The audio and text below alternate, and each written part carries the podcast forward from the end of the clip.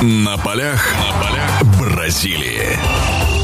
Друзья, всех приветствую. Продолжается наш эфир. Мы вновь продолжаем разговаривать о чемпионате мира по футболу. Собственно, о чем нам еще разговаривать, поскольку футбольный карнавал в Бразилии продолжается. Продолжаем и мы э, обсуждать все это. Предстоит нам пара четвертьфиналов. Все пары получились очень интересные. Некоторые даже крайне интересные. А некоторые вывески, как говорится, и финала достойны. А, но это пока что одна четвертая. У нас сегодня в роли эксперта выступает прославленный футболист наш э, Зураб Саная, которого я рад приветствовать. Зураб, доброго времени суток вам. Добрый вечер.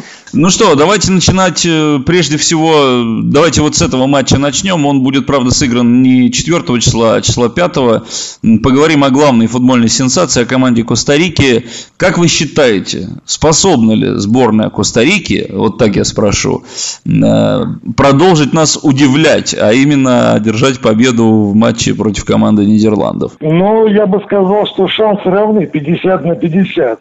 Почему объясню? Потому что, на мой взгляд, на сегодняшний день сборная Голландии, да, мне как-то меня лично перестала удивлять, да. На мой взгляд, как-то затормозила свое движение. Что касается команды Коста-Рики, то эта команда способна преподнести сюрприз. Второй момент, им, как говорится, терять нечего. Вот, ребята очень сильно хотят пробиться выше, зарекомендовать себя. Поэтому я думаю, что э, будет очень такая интересная игра. Второй момент несколько отличается европейский футбол от латиноамериканского. И, на мой взгляд, сейчас идет преимущество больше латиноамериканского футбола.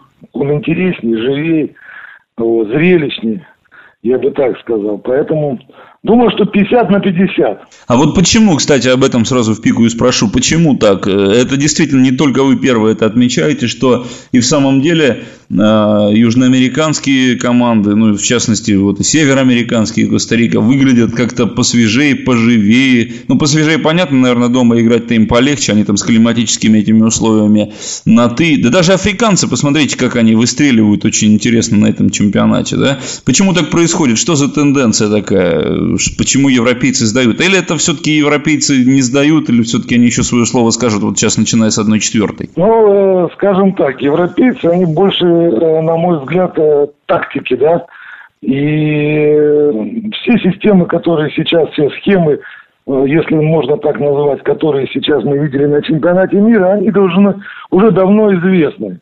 Что касается латиноамериканских команд, ну, африканских, я бы сказал, в меньшей степени да, то эти команды нам продемонстрировали очередной раз это высочайшую технику на скорости.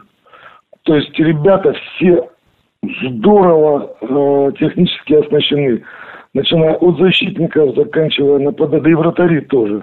Вот. Второй момент, что, на мой взгляд, немаловажно, это то, что команды э, там, вот, типа как Коста-Рика, да, Чили, Мексика, они играют помимо всего этого, они играют сердцем, если так можно назвать. Вот, от, всей души. Они выкладываются по максимуму. Вот, они показывают а, то, что они хотят действительно порадовать своих болельщиков, свою там, публику и так далее, и так далее. Поэтому, на мой взгляд, вот такая ситуация будет. Продолжение беседы через мгновение. Оставайтесь на радиомарафон.